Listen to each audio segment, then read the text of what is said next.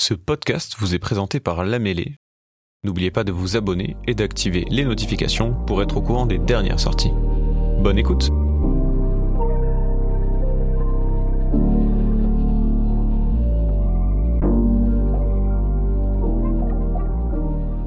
Bonjour à tous et bienvenue dans ce podcast de la commission de G-Works. Je suis Marie Dupic et je suis aujourd'hui accompagnée de Gabriel Blinet et Lucas Grimal pour échanger sur un sujet qui a attiré notre attention en cette année 2023, les profils neuroatypiques dans le secteur du numérique. Bonjour. Bonjour Marie. Donc tout au long de cette année, la commission DigiWorks a été le foyer de nombreux échanges autour de l'emploi, de la formation et de la mixité. Et aujourd'hui, nous allons nous demander comment les profils neuroatypiques peuvent transformer le paysage du numérique. Donc pour commencer, est-ce que vous pouvez euh, vous présenter, Lucas et Gabriel? Je vous en prie. Hein. Bah écoute, merci Lucas. Moi, je m'appelle euh, Gabrielle. Je suis euh, une des deux cofondatrices de Spécialiste Ern France et j'en suis la gérante. Et c'est une entreprise sociale qui accompagne les grands groupes et les grandes organisations publiques dans un recrutement inclusif de profils neuroatypiques ainsi que dans leur accompagnement, dans leur sensibilisation et dans tout ce qui a, est attrait à la formation sur l'inclusion de la neurodiversité en entreprise. D'accord. Je m'appelle Lucas, je suis chargé de mission euh, inclusion numérique pour La Mêlée, euh, l'association que vous connaissez sans doute. Et je suis également référent de la commission accessibilité numérique. Alors par accessibilité numérique, on entend vraiment l'accessibilité au sens très très large du terme. Ça passe par évidemment euh, lever le voile sur toutes les normes qui touchent au numérique stricto sensu, typiquement le référentiel général d'amélioration de l'accessibilité, etc. Mais il nous semblait important également de pouvoir traiter de ces questions d'insertion de ces profils justement neuroatypiques dans l'emploi. Donc on va prendre maintenant euh, un moment pour comprendre ce que signifie vraiment le terme euh, neuroatypique. Je suppose que tu peux euh, nous l'expliquer, Gabriel. Oui, bien sûr. Déjà, la, définition varie un petit peu selon les mhm. pays dans lesquels on se trouve. Mais chez Spécialiste pour nous, on accueille toute personne neuroatypique au sens de personne ayant une particularité cognitive, c'est-à-dire un fonctionnement cognitif et potentiellement social un petit peu différent de la norme L'adjectif neuroatypique, du coup, rassemble à la fois les personnes qui sont sur le spectre de l'autisme, les personnes qui sont dys, ça peut être dyslexique, dyspraxique, dyscalculique, dysorthographique, dysphasique, et j'en oublie peut-être encore parce qu'il y a beaucoup de troubles dys différents, et également les personnes qui sont TDAH. L'acronyme signifie trouble du déficit de l'attention avec ou sans hyperactivité.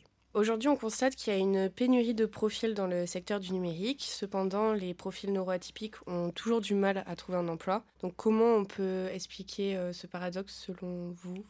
Tu veux commencer, Lucas? Je peux commencer. La première chose, c'est déjà un, sujet dont, on parle assez peu. Euh, nous, à la mêlée, on, tâche de mettre en avant euh, justement mm. ce, sujet-là au moyen de, tables rondes, ou en tout cas, on essaie d'intégrer euh, ce sujet-là dans, nos programmations. Et c'est vrai qu'on se rend compte, grâce au retour du public, que ces sujets sont véritablement très peu traités. La notion de neuroatypisme est très peu connue. Donc déjà, ça passe par ce travail justement de rendre public ces, thématiques-là. Le deuxième point sur lequel on discutera potentiellement après, c'est la question de la formation euh, de ces profils neuroatypiques. Aujourd'hui, euh, nous, on a de la chance dans la commission accessibilité de pouvoir compter parmi nos membres des, centres de formation destinés justement à ces profils-là pour leur offrir un accompagnement spécifique, puisqu'on va le voir, hein, les profils neuroatypiques ont besoin d'un accompagnement spécifique. Voilà, c'est vraiment les deux sujets, euh, les sujets qu'on traite majoritairement à la mêlée. Puis après, évidemment, ça suppose des aménagements euh, pour l'insertion justement des personnes euh, dans l'entreprise. Mm. Je pourrais compléter en disant que euh, quand on parle euh, de neuroatypie ou de neurodiversité en général, ce qui est inconnu en France, c'est euh, toutes les forces cognitives qui peuvent être associées à ce terme. Pendant des décennies, on a abordé la notion de l'autisme, de la dyslexie, du TDAH comme étant des conditions qu'il convenait de guérir. Et en fait, dans les années 90, il y a ce courant de la neurodiversité qui s'est développé outre-Atlantique, ça a commencé aux États-Unis, au Canada, avec des personnes autistes qui ont pris la parole et qui ont dit et si l'autisme, la dyslexie, le TDAH pouvaient éventuellement être considérés aussi comme une richesse pour euh, le monde et donc aussi pour le monde dans l'entreprise. Donc euh, on, a, et vous avez certainement des représentations de l'autisme, euh, parfois peut-être un petit chouïa caricatural avec ce que mm, vous voyez dans les séries ou à la télé, avec The Good Doctor, avec Atypical sur Netflix qui est assez représentative hein, quand même des difficultés que peut traverser un jeune ado autiste, mais aussi de toutes les forces qui peuvent lui être associées. Et donc, quand on va au contact des entreprises, on se rend compte que le fait que les personnes autistes disent TDAH et des forces cognitives, en général, c'est assez peu connu. Et la question est uniquement abordée sous l'angle, on a une personne avec un handicap, c'est un risque en termes de sous-productivité, donc on va compenser ce handicap. La neurodiversité, c'est pas tellement la même approche. La neurodiversité, c'est de dire, j'ai un profil hétérogène, Il ne va pas être homogène ce profil, contrairement au neurotypique. Donc il va y avoir, de façon caricaturale par exemple, une personne autiste qui va être hyper bonne en mathématiques ou en comptabilité et à côté qui va peut-être être, euh, moins bon pour euh, faire du small talk à la machine à café. Est-ce que je considère ça comme un problème ou est-ce que je considère ça comme une force dans la façon dont j'organise mon équipe et surtout dans la façon dont je fais mon recrutement? Parce que si je base mon recrutement uniquement sur le tri sur CV et sur l'entretien d'embauche, toutes les personnes autistes, même avec des forces cognitives, et les personnes 10 et TDAH, ça passe à la trappe. D'accord? Parce que souvent, il y a des parcours chaotiques sur le CV, et parce que pour les personnes autistes, il y a des difficultés à l'entretien d'embauche à comprendre le sous-entendu, l'ironie, le second degré, et ce que le recruteur attend en implicite. Donc on perd euh, des talents avec ces méthodes de recrutement classiques. Oui, en effet, on peut imaginer qu'accueillir un profil euh, neuroatypique au sein d'une équipe, ça peut parfois être euh, déstabilisant au début. Donc, euh, comment on peut accompagner ces entreprises justement dans cet accueil, Gabriel? Alors, spécialiste Ern, du coup, s'est penché sur la question depuis 20 ans. Et le mot veut dire les spécialistes en danois parce que ça a été fondé en 2004 par un danois, papa d'enfant autiste, qui est ingénieur à la base. Il s'appelle Torkil Sonne. Et donc, il s'est dit forcément comment est-ce qu'on va pouvoir faire pour rendre visibles les forces des personnes autistes? Petit à petit, spécialiste en a évolué et on a ouvert nos recrutements aussi aux personnes 10 et aux personnes TDAH. Et donc on a mis au point une méthode qui se déroule sous la forme d'un programme d'inclusion où on accompagne nos clients. Donc euh, ça peut être Deloitte, ça peut être Airbus, ça peut être Boeing, ça peut être Accenture, ça peut être le ministère canadien euh, des Finances, ça peut être le ministère australien de l'Agriculture. On commence par faire une analyse de poste pour bien comprendre ce que le manager veut et ce qui est requis et ce qui est indispensable, de façon à ce que par exemple, euh, quand euh, un manager cherche un développeur en Python, je dis n'importe quoi, est-ce que ce dont il a besoin, c'est quelqu'un qui a un bac plus 5 en informatique Ou est-ce que ce dont il a besoin, c'est quelqu'un qui ait appris le Python en autodidacte et qui soit super fort au mm. niveau de ce langage? En général, quand on creuse avec le manager, la réponse, c'est plutôt la deuxième option. Oui, tout à fait. Une fois qu'on a fait tout ça, euh, je suis désolée, c'est, je, me dépêche, c'est un petit peu, mais c'est pour, pour, vous dire les cinq étapes de la méthode. Une fois qu'on a fait cette analyse de poste, on communique parce que potentiellement les personnes neuroatypiques, elles sont réparties sur tout le territoire. Il n'y a aucun moyen, contrairement dans les pays anglo-saxons, il n'y a pas une organisation nationale qui rassemble tous les adultes neuroatypiques en fait. Ça veut dire que euh, peut y en avoir qui sont suivis par Pôle Emploi, par Cap Emploi, par les missions locales, par les associations de parents autistes, par des associations d'adultes autistes, par des associations sur la neurodiversité, par des psychologues, par des psychiatres. Bref, il y a un nombre incalculable d'acteurs en lien avec des adultes. Donc déjà, il faut les trouver. Donc ça, on s'en occupe aussi. Mm.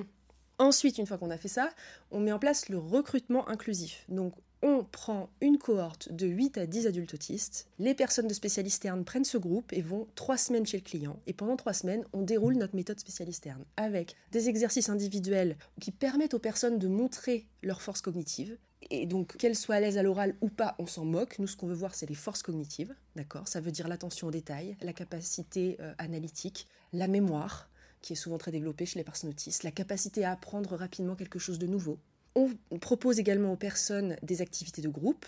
On propose à notre cohorte, éventuellement selon la cohorte, à renforcer leurs habiletés sociales, à réfléchir sur qu'est-ce que ça veut dire qu'être autiste, qu'être dyslexique, qu'être TDAH, parce que parfois on a des candidats qui ne sont pas conscients de leurs besoins spécifiques, ni des aménagements qui leur conviennent. Donc on travaille sur la conscience de sa neuroatypie. Et on propose également euh, à toutes ces personnes une immersion dans le futur job. Donc si on recrute pour un job de développeur Python euh, pendant plusieurs jours euh, et que le client, je dis n'importe quoi, c'est l'entreprise X, eh bien on demande au client de X de euh, mettre les personnes un petit peu en situation sur des tâches de développement de script en Python. Je dis n'importe quoi. Une fois qu'on a fait ça, l'équipe de spécialistes analyse la cohorte et on propose au client, on lui recommande les personnes qui nous semblent convenir le mieux pour le poste et ensuite, on remet à tous les candidats qui ne sont pas retenus un bilan de toutes leurs forces, toutes leurs axes d'amélioration pour la recherche d'emploi, tous leurs besoins sensoriels. Et après, c'est pas fini, on accompagne tout l'onboarding. Ça veut dire qu'on sensibilise toutes les équipes. Ça veut dire que euh, si potentiellement on travaille sur un site classé défense ou militaire, et eh ben peut-être que le vigile à l'entrée du site, il va falloir qu'on le sensibilise à l'autisme, de façon à ce que ça se passe bien. Et je conclus en disant qu'on propose également du suivi post-embauche, c'est-à-dire à partir du premier jour du CDI de la personne, on coach à la fois le salarié neuroatypique et le chef neurotypique et potentiellement les collègues de l'équipe. Parce que souvent, il y a des quiproquos, des malentendus mmh. qui peuvent parfois advenir lors de cette période. Pardon pour la longueur. Pas de souci. Lors du dernier Job de Montpellier, Lucas, tu as organisé la table ronde Mon profil est atypique, une chance. Tout à fait. Lors de cette table ronde, il y a eu des échanges très intéressants. On a réuni des profils variés, avec notamment Computa Center, O'Clock, donc qui est un organisme de formation que, dont Lucas parlait tout à l'heure. Il y avait aussi Cap Emploi, dont tu as parlé, euh, Gabriel. Donc tous ces organismes qui œuvrent pour l'intégration des profils neuroatypiques dans le monde du travail. Il y a aussi eu euh, deux témoignages de personnes euh, neuroatypiques. Et ce qui est ressorti d'abord de cette table ronde, c'est la suradaptation continuelle dont doit faire preuve ces profils-là, en raison de recrutement, de situations ou d'environnements de travail qui ne sont pas adaptés, qui ne leur conviennent pas. Et le représentant de Cap Emploi a fait une remarque qui, je trouve, est très intéressante, en disant que souvent les améliorations en entreprise, elles partaient d'aménagements faits pour euh, ces profils euh, neuroatypiques. Alors, est-ce qu'on peut dire que les profils neuroatypiques, ils ouvrent la voie vers un management qui est plus à l'écoute et plus bienveillant? Alors oui, en tout cas, c'est des feedbacks. Alors, je ne sais pas si c'est que au niveau du management, mais ce qui est certain, c'est que les feedbacks qu'on a côté client, c'est que l'arrivée d'une personne neuroatypique dans l'équipe, notamment hein, ce qu'on voit là chez, des personnes autistes récemment euh, arrivées en poste euh, sur des, des projets qu'on a fait en France, tout de suite, s'il y a une responsabilité qui n'est pas claire, une tâche qui est peut-être partagée entre une ou deux personnes et qui n'est pas claire, ou alors une réunion d'équipe qui a lieu le matin avec le manager qui explique quelque chose, tous les collègues qui disent oui oui j'ai compris, en fait euh, personne n'a compris, du coup la personne autiste va être la seule peut-être à lever la main et à dire en fait moi j'ai pas compris ça, ça, ça et ça c'est pas clair, on se rend compte que cette franchise, cette communication sans arrière-pensée, orientée vers le résultat, qui cherche à aller jusqu'au bout des choses, va euh, aider aussi les autres membres de l'équipe parce que peut-être ils n'oseraient pas demander certaines choses ou demander des clarifications sur la responsabilité des uns et des autres. Donc les feedbacks qu'on a sur les personnes neurotypiques de l'équipe, non autistes, sont en effet intéressants et témoignent euh, du fait que l'arrivée de la personne neuroatypique a généré une communication plus claire sur les responsabilités des uns et des autres, sur le partage du travail. Du coup, ça fait diminuer le stress pour tout le monde aussi. Lucas, est-ce que tu te rappelles euh, lors de cette table ronde qu'il y a eu une nette distinction entre les discours des deux neuroatypiques qui étaient présents? Il y en a un qui a dit ne pas se sentir du tout en situation de handicap, tandis que l'autre personne a dit moi je me sens handicapé. Mm. Alors est-ce que vous avez l'habitude de rencontrer ces deux profils qui sont vraiment opposés? D'autant que euh, la, personne en question avait justement découvert qu'elle était neuroatypique, je crois, à l'âge de, à l'âge de 30 ans. Il euh, faut quand même rappeler que le, diagnostic peut vraiment intervenir entre 14 et 14 ans. Ça peut être. C'est, Ah, pardon. J'ai une petite quinte de tout. C'est bon? Qu'est-ce que je disais? Oui. Ouais, c'est ça tout à fait. La personne euh, que, que tu cites, Marie, a très justement rappelé qu'elle avait été diagnostiquée neuroatypique, euh, donc sur le spectre autistique, à l'âge de 30 ans. Et il faut simplement rappeler que beaucoup, beaucoup de gens neuroatypiques n'ont pas conscience justement d'être neuroatypiques et que le diagnostic peut intervenir entre 14 euh, et 40 ans. Et donc c'est important de rappeler que la manière dont se perçoivent les gens peut être très variable d'un profil à un autre. Et tu l'as justement dit, Gabriel, il y a la notion de neuroatypisme, elle est très très générale et elle recouvre vraiment des, dizaines et des dizaines de formes d'atypisme. Donc comparer un profil neuroatypique à un autre au sens euh, cognitif du terme a peu de sens euh, fondamentalement. Et, l'autre personne qui nous disait que elle, pour le coup, elle s'en était rendue compte très tôt parce qu'elle avait une batterie sociale très très faible. Donc c'est important de rappeler aux personnes qui nous écoutent qu'il y a autant de personnes que d'atypisme euh, vous l'avez dit, hein, ça recouvre euh, le, spectre autistique, ça recouvre les troubles 10 qui sont multiples. Donc voilà, c'est important de ne pas faire de, généralité à ce niveau-là. C'est ce qu'on essaie, nous, au cours de, nos événements, de, démontrer, d'expliciter, euh, en faisant justement intervenir diversité de profils neuroatypiques, des centres de formation adaptés, Cap Emploi, etc. Un certain nombre de structures qui interviennent sur, sur ce champ-là. Je suis tout à fait euh, d'accord. Euh, si je peux compléter, j'ajouterais que le diag, en fait, euh, il commence à 3 ans pour les personnes les plus chanceuses et parfois ça peut même aller jusqu'à 55, 60, 65 ans.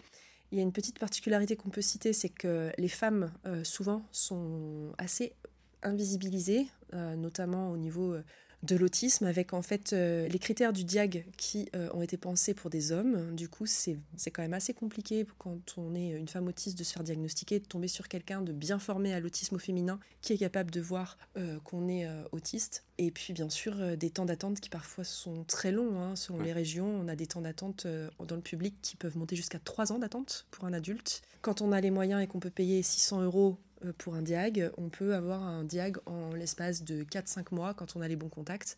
Donc nous, euh, on peut donner ce genre de contact à spécialistes externes et on a souvent d'ailleurs des, candidats qui nous, qui nous demandent des contacts de, pour être aidés sur ce, sur ce volet-là. Et en effet, parmi nos candidats, on a des gens qui ont des autismes, des D10 et des TDAH qui sont extrêmement variés en termes d'intensité. Néanmoins, j'ai l'impression que ce qui rassemble tout le monde quand on a une neuroatypie, c'est d'avoir quand même une, façon très différente d'organiser l'information dans son cerveau, d'absorber de l'information dans son cerveau, parfois de la restituer, de sentir le monde quand on a en plus des particularités sensorielles associées. Et donc, ça peut amener des vécus communs au niveau de l'enfance, en fonction de ce qui s'est passé à l'école ou de l'adolescence. Et ça n'est pas rare, hein, euh, quand on est neuroatypique, spontanément de créer dans sa vie personnelle euh, des liens privilégiés avec d'autres personnes euh, neuroatypiques. Pas forcément entre, entre personnes autistes, mais ça peut être entre personnes autistes et dyslexiques, par exemple, parce que là où la personne autiste va avoir un peu des difficultés en habileté sociale, la personne 10, en général, a développé un fort sens de l'empathie, un fort sens social, et du coup, en, termes de liens euh, personnels, ça se complète bien. Eh bien, merci. Pour finir, vous me direz si vous êtes d'accord avec moi sur ce point tous les deux il me semble que l'enjeu aujourd'hui, il est bon, certes d'accompagner ces profils neuroatypiques, mais surtout d'accompagner les entreprises et les collègues euh, pour accueillir au mieux ces personnes. Tout à fait. Il y, a, un, constat, euh, un constat intéressant, mais un constat qui dépasse le cadre de, l'insertion des, des, profils neuroatypiques dans l'emploi. C'est la question de rendre accessible un produit, un service, quoi que ce soit, un profil particulier. Ça le rendra de toute façon plus accessible à tout le monde. J'ai un cas très très précis sur, ces, sur, sur ce sujet-là. Euh, c'est la question des troubles 10 et l'adaptabilité des sites internet et services web euh, aux personnes dyslexiques, typiquement. Euh, on s'est rendu compte que la CAF, je prends un exemple très très précis, la CAF en rendant accessible, en tentant de rendre accessible son site internet aux personnes atteintes de troubles 10, avait rendu accessible plus largement aux personnes qui avaient une méconnaissance de, des usages numériques, voilà, on, s'est rendu compte que les personnes avaient plus de facilité à utiliser, euh, à utiliser ce service-là. Donc de manière très, euh, de manière très générale, si on, tend à favoriser l'insertion de ces profils neurotypiques dans l'emploi, on tend à améliorer les conditions de travail de tous les salariés. Ça se mesure par la productivité, bon, c'est un indicateur euh, important visiblement, mais surtout sur les conditions de travail de, tout le monde. Voilà, c'est tout le monde à y gagner. intégré de par la diversité, mais aussi les conditions de travail qui seront modifiées. Ouais, moi je suis tout à fait d'accord avec ça et c'est ce qu'on essaye d'expliquer à nos clients. bien sûr, ça joue sur l'efficacité des équipes parce qu'on mixe des styles cognitifs qui ont euh, des euh, pics de compétences différents et donc ensemble on est, euh, on est plus fort. Et puis les deux autres domaines sur lesquels ça amène des choses et qui encouragent en tout cas nos clients à se mobiliser, c'est sur l'impact social très clair que ça peut avoir. D'une part en termes de RSE pour eux, au niveau de l'extérieur de leur entreprise, avec le fait que ça va pouvoir potentiellement attirer à eux de nouveaux talents qui vont être sensibles à leur engagement sur ce sujet, mais aussi en interne, parce qu'en interne, dans les grandes entreprises, il y a plein de neuroatypiques qui se taisent, qui ont mm. peur que euh, le fait d'avouer leur dyslexie ou leur autisme soit vécu comme, euh, euh, voilà, qu'on les associe à de la maladie mentale et qu'on les rétrograde ou qu'en tout cas qu'ils se heurtent à des dirigeants qui ne comprennent pas super bien les enjeux associés à leur particularité cognitive. Donc les gens se taisent et euh, quand on a une entreprise qui s'engage euh, dans cette voie, en général, ça libère la parole et les salariés qui sont déjà employés dans l'entreprise euh, se sentent vachement bien et beaucoup, enfin, simplement sont reconnaissants. Et ça améliore l'ambiance, ça améliore les conditions de travail pour, pour tout le monde. Je pense que ça redonne aussi espoir à des parents d'enfants neuroatypiques qui s'inquiètent énormément pour les stages de leurs enfants ou pour leurs études, de voir qu'il y a des entreprises qui s'engagent dans cette voie. Ça leur redonne espoir et ça diminue leur, leur anxiété pour, pour, pour l'avenir. Donc c'est bon pour, euh, pour tout le monde, ouais. Tout à fait. Et euh, d'ailleurs, ça a été dit lors de la table ronde que 80% des personnes qui souffrent d'un handicap souffrent d'un handicap euh, invisible et que ces personnes-là sont souvent soumises aux préjugés que nous, nous pouvons avoir. Donc, elles se taisent sur, sur ces potentielles différences. Et donc, on pourrait dire qu'elles s'auto-handicaperaient elles-mêmes à ne pas parler à leur employeur, à leurs collègues de leurs différences afin que ça se déroule mieux dans, dans leur quotidien. Je vous remercie euh, tous les deux pour euh, cet échange. On vous donne rendez-vous en 2024 en ce qui concerne la commission DigiWorks, qui pour rappel euh, a lieu tous les troisièmes mardis du mois. Et on espère vous retrouver nombreux et nombreuses aux événements autour de l'emploi, la formation, la mixité et l'insertion de la mêlée. Merci beaucoup Marie et Lucas. Merci.